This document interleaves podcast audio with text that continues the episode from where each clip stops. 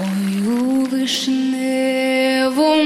саду, там соловейко щебетав, додому я просилася, він мене пускав, додому я просилася. Mañana 24 de febrero eh, se va a cumplir un año del inicio de la invasión rusa a Ucrania. Como decía José Manuel Margallo hace un momento, lo resumía todo, cuando nos decía que nos habíamos equivocado todos en tanto con respecto a lo que iba a pasar, a lo que iba a durar esa guerra, y ya estamos en un año y sin saber cómo acabará. Un conflicto que ya ha costado más de 7.000 víctimas civiles dentro de los datos que están dando. 13.000 heridos y una destrucción sistemática de ciudades e infraestructuras civiles y militares del país eslavo. Vamos a ir dando algunos datos a lo largo de esta charla que vamos a abrir ahora con dos eh, invitadas que ya han estado con nosotros y que pasaron por aquí en medio de, de esta situación de guerra y a las que hoy hemos vuelto a invitar. Irina Storov, que es ucraniana, lleva 12 años en nuestro país, es la presidenta de la asociación Un Nuevo Amanecer. Irina, buenos días. Buenos días. Supongo que aunque llevas 12 años en nuestro país eh, y además siendo, estando al frente de, de esta asociación Un Nuevo Amanecer, este año habrá sido totalmente diferente a, a, lo que era la actividad que tenías antes, ¿no? Eso, eso. Bueno, que lo empezaba esta asociación cuando empezaba la guerra. Cuando empezó la guerra. Bueno, que nosotros con los ucranianos que tenía organizado los grupos que, como lo has hecho, el, mm, las cosas cultura- eh, culturales, también, bueno, como ayuda, pero mm, con más ayuda humanitaria que empezaba ese año, cuando empezaba la guerra. Y la ayuda mm, que en un momento eh, fue, digamos, masiva, continúa todavía. eh, Claro, claro. Que mucha gente está, mm, bueno, son gente de Sevilla que está volcando mucho. Ujú. Y gracias a Dios que sigue ayudando, que mucha gente que me la llame y después de vuestro programa que me llama un montón ¿Ah, de sí? gente también. sí. Luego daremos el teléfono y donde todo eso antes de que te Y vayas. bueno, y mm, quiero agradecer mm, de mi corazón y de todos los mis paisanos, eh, dar mil de gracias a todos que nos ayudan. Eh, muchas asociaciones, mm, también Ayuntamiento de Sevilla, también, bueno, eh, muchas mm, entidades que, que está, sigue ayudando. Han llegado muchos mm, ucranianos en este año. Bueno, sabemos que han llegado a España, pero en concreto aquí a Andalucía o Sevilla, que es donde tú te mueves. A ver, eh, antes como lo tenía una información que más o menos ha llegado tres mil y pico por aquí, pero la verdad que la cifra siempre está cambiando porque algunos que se va a volver a Ucrania, otros se queda aquí, eh, lo vienen nuevos, entonces que en concreto que no lo sabemos la, la cifra, pero más o menos está... Sí. Irina estuvo por aquí con nosotros, eh, también estuvo Anastasia, no coincidieron, así es que te presento a Anastasia, a ti Irina y a todos los oyentes, les recuerdo, eh, Anastasia Sokolova es rusa, lleva 11 años en Andalucía, hace un año que nos acompañó aquí en la radio, entonces estaba sin trabajo, ahora sabemos que ya tiene trabajo y eso nos alegra, tiene un hijo de 8 años, vino aquí por su entusiasmo y su admiración al flamenco, eh, asunto que ahora nos dice tiene un poco apartado. Anastasia, buenos días. Hola, buenos días. ¿Qué tal? ¿Cómo estás? Mm, Pues dentro de lo que se puede, bastante bien. Bastante bien. ¿Tienes ya trabajo que cuando viniste la otra vez no tenías? Sí, sí, ya tengo trabajo en una tienda de con los trajes de novia, Ujú. cosiendo. ¿Y estás contenta? Claro, claro, me encanta. Bueno. ¿Y el flamenco? Pues por ahora está en pausa. Está en pausa. La verdad que con, con esa guerra hay muy pocas ganas de cantar. Ya. Desde luego, hay muy pocas ganas si nos ponemos eh, a pensar y si somos conscientes de lo que nos está pasando. Eh, ha pasado un año. Eh, hacía alusión a un, en fin, a un señor que fue ministro de Asuntos Exteriores, que conoce bien el tema, decía que todo el mundo nos equivocamos, tanto, decía él, todos y tanto, ¿Quién iba a pensar? ¿Pensabais que esta guerra podía durar lo que hasta ahora está durando, un año, que se va a cumplir mañana? Bueno, que cada día que se cambia algo, pero la verdad que nosotros, me parece que todo el mundo que lo pide, el Dios que la guerra se termine lo más, mm, lo más pronto posible, porque la gente está muy cansados ya. Y, y la gente no solo son ucranianos, que me parece que todo el mundo que está cansado por esa guerra, porque siempre está con el miedo por... mm, porque el Putin siempre lo dice, bueno, que tiene una... con la arma nucleada, ¿sabe? Mm. Que está siempre con miedo, que la gente tiene con miedo. Pero... mm, yo no sé, me parece que eh, muy pronto se va a cambiar algo. Tú tienes eh, Sí, que yo, ese bueno, pálpito que de te- que... yo de- tengo una esperanza. Una esperanza, eh, la esperanza es lo último que se pierde. ¿Qué te Eso. cuenta tu familia de allí? Eh, ¿En qué zona reside? ¿Es zona donde esté el conflicto eh, más presente o...? Bueno, que mm, mi familia vive, como mi, pa- mi madre, perdón, vive en la zona que está un poco más tranquila que en una ciudad, se llama Ternópil, pero ahora, mi- ahora mismo que no hay ningún sitio tranquilo y un sitio seguro. Eh, que estoy hablando con mi familia dos o tres veces por el día, con mi abuela, con mi madre, con los primos, ¿sabe? Y bueno, que me comenta cada día que está mm, alarma de tres, cuatro veces por el día y hay mm, alguna que se puede durar cuatro o cinco horas. Ujú. Eso de verdad que son imposibles para los niños, que yo, yo lo sé que estos dos días, como lo sabemos que mm, el día 24, que son día de cuando empezaba la guerra, que cumple un año, y puede pasar algo más grave. Entonces el colegio ya mm, tiene mm, la forma online eh, para estudiar, porque bueno, que todos que tenemos miedo por, por, por la gente.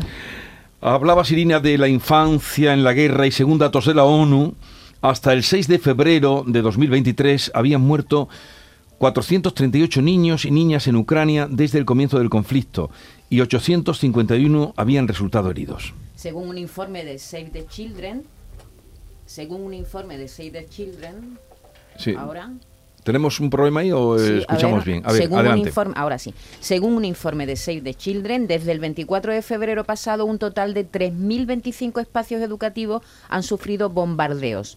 De ellos, 406 han quedado completamente destruidos. Miles de niños ucranianos llevan meses recibiendo clases en sótanos húmedos y fríos. Y como bien nos contaba Irina, en estos últimos días, con la amenaza de que Putin hiciera algo con motivo de este aniversario, algo todavía más terrible, eh, las clases son telemáticas eh, en estos días.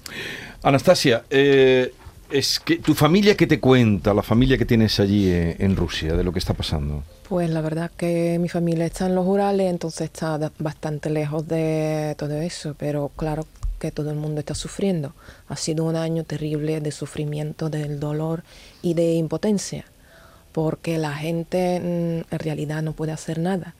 Con un criminal como Putin, con un ejército, no solo ejército de soldados, pero también ejército de policía, que está mm, que no permite hacer ninguna demostración de su opinión, que la gente antiguerra no pueden, ya no tienen voz, no pueden hablar, porque multan incluso para traer las flores a los monumentos. Entonces la gente está sufriendo mucho y eh, la verdad que es como cualquiera rezando al Dios que, que haga algo, porque el mundo entero no puede hacer nada con Putin, no solo pueblo ruso, pero el mundo entero. Es que no hay medida que le puede parar. ¿Has visto las imágenes de celebración que están haciendo estos días él, que está provocando? ¿O Me no? da asco, no puedo no ver- ni verlo, la verdad que el nivel de hipocresía y el nivel de, de violencia que me provoca un vómito. No puedes ver las No imágenes, verlo, que son tremendas de celebración después de, de tanta destrucción. Eh, vamos, voy a saludar a, a Irina, la conocimos pues a raíz mejor hubiera sido conocerla en otras circunstancias, pero fue la guerra la que nos llevó a ella, igual que Anastasia, Anastasia rusa, Irina ucraniana. Pero voy a saludar a otro que conocimos mm, pues antes de que empezara, cuando la cosa estaba anunciándose o poniéndose fea, a Masin Afanasiev, que es traductor ucraniano de Donetsk. La primera vez eh, que lo escuchábamos fue eh, cuando estalló la guerra. Vamos a, vamos un, a ver. un mes antes. Un mes antes de la Justo guerra. un mes antes de la guerra nos contaba esto Maxim. que parece que hay más tensión desde fuera que desde aquí. O sea, aquí hay tensión, estamos preocupados, pero yo creo que no se vive con tanta intensidad esa tensión desde dentro eh, que por lo que se palpa desde fuera, por lo que leo en la prensa, entonces tú cuando ves eh, lo preocupados que estáis ahí, ya, aquí no debo decir que eh, no lo estemos, pero yo aquí noto más cabeza fría y menos eh, preocupación que fuera, porque si nos tenemos que enfrentar a lo que eh, era un pueblo hermano siempre, esto va a acabar mal. Esto nos lo decía Masín un mes antes de que estallara la guerra. Qué equivocados estábamos todos. Masín, buenos días. Sí, sí, yo primero. ¿Qué tal? Buenos días. Buenos Sí, días, Maxim. duda, sí. Digo Sin porque duda. eh, me has oído, aludía a un político español con larga experiencia como ministro de Exteriores y esta mañana me decía una frase que me ha quedado, eh, dice, es difícil profetizar cuando nos hemos equivocado todos tanto.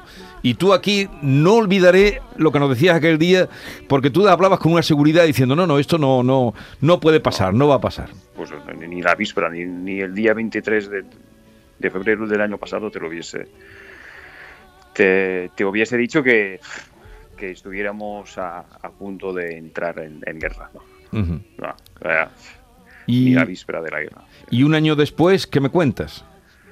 No, no. eh, eh, complicado, complicado. O sea, eso va para largo, ya lo sabemos, y sabemos que estamos condenados todavía a meses de sufrimiento, a meses de, de, de sin vivir y bueno, ahora pues las sensaciones cambian rotundamente y sabes que te enfrentas a una a una situación que, que todavía no ha tocado su fin, ni mucho menos, y bueno, hay que, hay que armarse de paciencia eh, fuerza mental.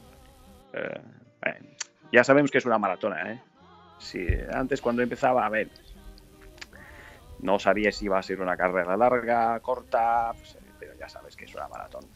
Entonces, ya tienes que ir dosificando el esfuerzo, preparándote para lo que sea.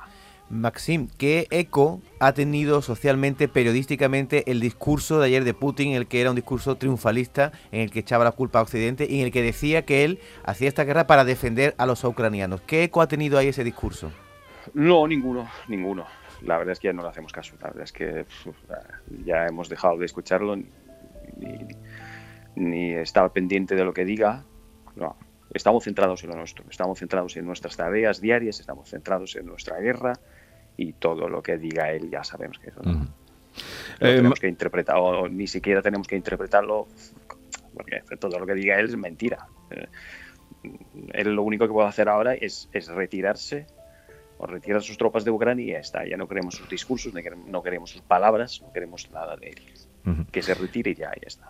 Eh, Masín habla también español porque eh, ha trabajado mucho con los entrenadores de fútbol que han ido por allí y habla muy bien y tenía, ha tenido mucho trato con ellos. Oye, Masín, eh, ¿alguien de tu familia o de tu entorno mm, se ha visto perjudicado, digamos, alguna víctima de, de- de esta guerra? Bueno, víctimas todos, pero di- digo víctimas, heridos, muertos. Sí, sí, sí. Sí, sí, por supuesto, por supuesto. Sí, sí, el hermano, perdón, el marido de la, de la hermana de mi mujer, sí, murió, murió en, la, en los combates todavía en abril, eh, en la acería Azostal, porque él pertenecía al batallón Azov. Estaba ahí desde 2014 todavía, y sí, sí, sí, murió ahí. Entonces, bueno, mi padre sigue en Donetsk, también, bueno, no puede salir.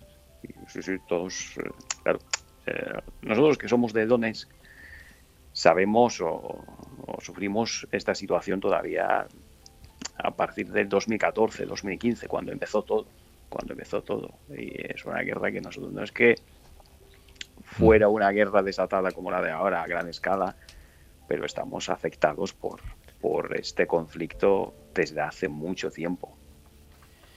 Maxim, los refugiados eh, que están llegando a, España, ¿los tenéis contabilizados? Eh, ¿Qué cantidad de ucranianos? Porque estaba aquí Irina, una compatriota tuya, que no sabía contabilizar exactamente. ¿Tenéis un, eso contabilizado? Bueno, yo creo que España está entre los primeros 10 países. Yo creo que va quinto o sexto el número de los refugiados ucranianos por detrás de Alemania, Polonia, no sé si República Checa también. Sí, sí, España está entre los primeros. Históricamente ha habido muchos ucranianos en España. Y, bueno, eh, también aprovechando la situación, pues, para reagruparse con los suyos y pues los que tenían aquí contactos o familias, claro, lo que buscan es refugiarse. A pesar de que está un poco lejos, ¿no? Eh, los ucranianos que han salido la primera semana se han instalado básicamente en Polonia, Alemania, Francia, pero pero en España también hay mucho ucraniano. Eh, Anastasia, em, estabas un poco conmocionada oyendo a, a Masín, ¿no? Mm, claro, como siempre. es que esta noticia no, no se puede escuchar sin, sin sufrir. Eh, de, Rusia también, eh, o, no, ¿o es imposible salir? ¿Es más difícil salir de allí? Pues eh, todavía se puede salir, pero la gente que no vive en las ciudades principales como Moscú, San Petersburgo, las ciudades millonarias, que no pueden salir porque no tienen medios. La verdad que Rusia es muy pobre. Si tú vas al pueblo es que la gente no tiene ni gas, ni agua caliente, ni electricidad. Así que cómo van a salir. la mayoría no tienen ni pasaporte para salir al extranjero. Eh, ¿Has conocido a alguien en este año que haya salido o has tenido contacto con...? Yo, los contactos, la mayor, mayoría eran ucranianos, que yo intentaba ayudar como voluntaria, entonces yo intentaba traducir cuando necesitaban ayuda en los hospitales, colegios, porque en realidad hay un problema de integración porque a pesar de que hay una asociación como CEAR, por ejemplo, eh, que está ayudando y tienen un programa, pero la integración en la sociedad mm, no pueden hacer porque son pocos y hay muchas personas que necesitan necesitan por lo menos poder hablar con alguien porque muchas veces se encuentran en una situación de vacío. Vamos a despedir a Masín Afanasiev. Masín, un saludo. Eh, no, no te olvidamos, ¿eh? Ya espero que algún día pueda llamarte para decir, Masín, que se acabó esto. ¿eh? Perfecto. Y lo celebramos. un abrazo. Perfecto. Ojalá. Un mm, abrazo. adiós. Adiós. Eh, hablaba Anastasia de, de, la dificultad de la integración. ¿Cómo lo ves tú, Irina, que, tú que llevas aquí ya tiempo y además al frente de esta asociación Un Nuevo Amanecer? Bueno, que la verdad que nosotros, nosotros vamos a seguir, seguir ayudando y, queremos, bueno, pero queremos cambiar la vida del todo. Nuestra asociación que lo empezaba no son, porque lo entendemos que la guerra se termine, algún tiempo que se termine, pero la gente sigue ayudando por todo el mundo. Y entonces que, que, vamos a ayudar lo máximo posible a todos, a toda gente que, que lo pide ayuda y, y lo, lo, hacemos.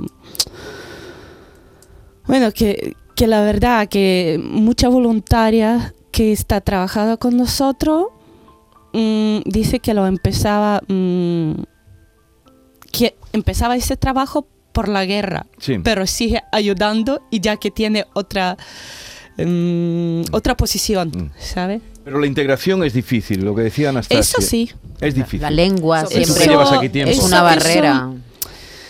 Mm, lo digo, que nuestra asociación también que, mm, que ha facilitado mucha, mm, bueno, mucha uh, gente que, bueno, que lo vive aquí, son jóvenes que, por ejemplo, que venía a España cuando tenía 3 años y ahora ya tiene 25, 28, ¿sabes? Que son mucho tiempo.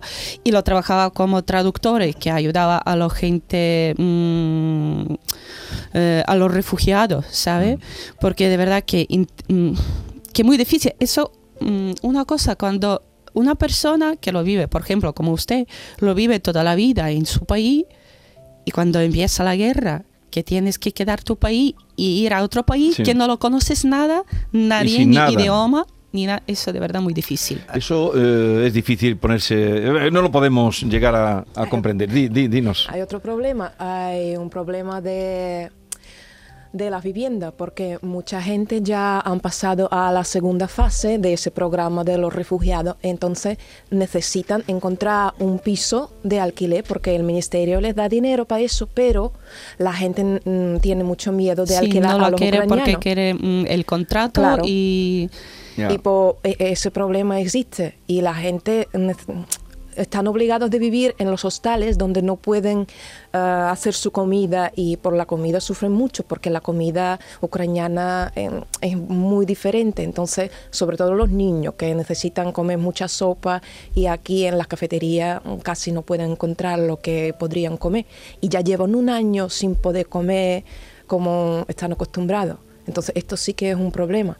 A pesar del idioma, Sí, porque todo, mm, bueno, a mí me llamaba mucha gente, muchos refugiados, que para ayudar, si podemos dar la confianza para la gente, para Ya. el inquilino, sí mm, puede dar el contrato, puede contratar, porque pide nómina y como ellos van por la programa no puede trabajar. No, no tienen nada, claro. Entonces, eso la verdad que hay un problema mu- muy, gordo. Anastasia, una última pregunta porque tengo el recuerdo tuyo cuando estuviste aquí hace un año, estaba muy afectada, que incluso lo viste a llorar, porque una rusa aquí estaba mal vista cuando em, empezó todo. Tú ahora, un año después, ¿qué percepción tienes de cómo tratan a los rusos aquí en España? aquí en España a mí siempre me trataban bien, me siguen tratando bien, incluso ah, los ucranianos, que yo les doy muchas gracias por dejarme ayudar, porque claro, en esa situación mm, yo sé que a ellos les cuesta, porque soy rusa, pero hay momentos cuando no hay naciones, porque somos humanos y esto es ante todo, somos personas. Y somos personas y eh, si yo voy con el corazón abierto, entonces se acepta ayuda. Por eso, pues a mí me tratan bien. Bueno, precisamente eh, ha habido también un intento de destrucción de la cultura y de la, de la historia ucraniana. Pues la UNESCO ha contabilizado más de 240 lugares del patrimonio del país como museos, edificios de interés histórico o artístico y templos que han sido dañados en este año de invasión. En total, más de 75.000 edificios han sido reducidos a escombros. No solo la cultura y la historia ucrania, también eh, se han bombardeado en estos 12 meses instalaciones sanitarias, más de 700 instalaciones sanitarias, centros de salud, vehículos de transportes de enfermos y heridos han sido destruidos, 144 hospitales han, han sido reducidos y más de 200 sanitarios han resultado heridos o han perdido la vida. Estos son datos de la Organización Mundial de la Salud. Y la invasión ha provocado el mayor éxodo en Europa desde la Segunda Guerra Mundial. Estamos hablando de las personas que, que están llegando hasta aquí, pero que están ramificadas por toda Europa. Según la ONU, eh, han sido 5 millones y medio las personas que se han desplazado internamente en Ucrania. En total, más de 18 millones de ucranianos han abandonado sus hogares por la invasión y la mayoría de estos desplazados se encuentran en Rusia. Son cerca de 3 millones de ucranianos los que están en Rusia. Hacia Polonia partieron más de un millón y medio, después a Alemania con un millón y a España tenemos los datos de que han llegado unos 166.000 ucranianos desde que comenzó la guerra. Pero es difícil de contabilizar. Bueno, Irina, eh, gracias por haber venido este ratito con nosotros. Dinos de nuevo la dirección, la referencia de Un Nuevo Amanecer, la asociación tuya. Sí, bueno, que nosotros estamos en eh, Plaza mm, Virgen del Pilar, en la, mm, la Macarena, Sí. eh, local 16-17. Si alguien quiere eh, colaborar con nosotros, que bienvenido. y- ¿Tenéis web? ¿Tenéis alguna web? Bueno, ahora que empezamos a preparar todo, porque antes estaba, bueno, cuando empezaba la guerra, que estamos todos juntos, ¿sabes? Pero Sí. ya, bueno, cada uno que tiene su trabajo, ya que va a trabajar, bueno, uno que trabaja con una ayuda humanitaria, otra asociación que está con los refugiados, ya que Sí. más o menos tenemos un poco partido eso. Y mm, bueno, ahora mismo que tenemos un proyecto con, conjunto con la policía local y también con los bomberos de Valencia, que recaudamos dinero para los generadores y también para mandar los bomberos y los camiones de ambulancia. Bueno, de que van- momento, pues ya saben el nombre, es Un Nuevo Amanecer, Plaza del Pilar, eh, 14 y 16 has dicho, ¿no? 16, 17. 16 y 17. Que tengáis mucha suerte, a ver si otro día podemos invitarte para, como le decía Masín, para celebrar el final de este despropósito. Muchas gracias a vosotros y, por vuestra ayuda. Y, también quiero, mm, perdón, y también quiero agradecer mucho a Anastasia. Anastasia, bueno, a, una, eso como una amiga ya, porque lo conozco ya un poco tiempo cuando empezaba la guerra. Gracias por tu posición y por, por tu ayuda a mi país. Y Anastasia, el día, espero que la próxima vez que te llame sea para que para celebrar el fin de la guerra nos hagas un cantecito. Por eso cualquier cosa. Porque sigues escuchando flamenco, ¿no? Y eh, ella vino a este país, como decíamos, por el flamenco. Gracias por la visita y nada, seguiremos resistiendo y seguiremos eh, estando cerca del pueblo que sufre, el pueblo ucraniano principalmente y también el pueblo ruso, como nos ha contado Anastasia. Hasta la próxima. Adiós. Adiós.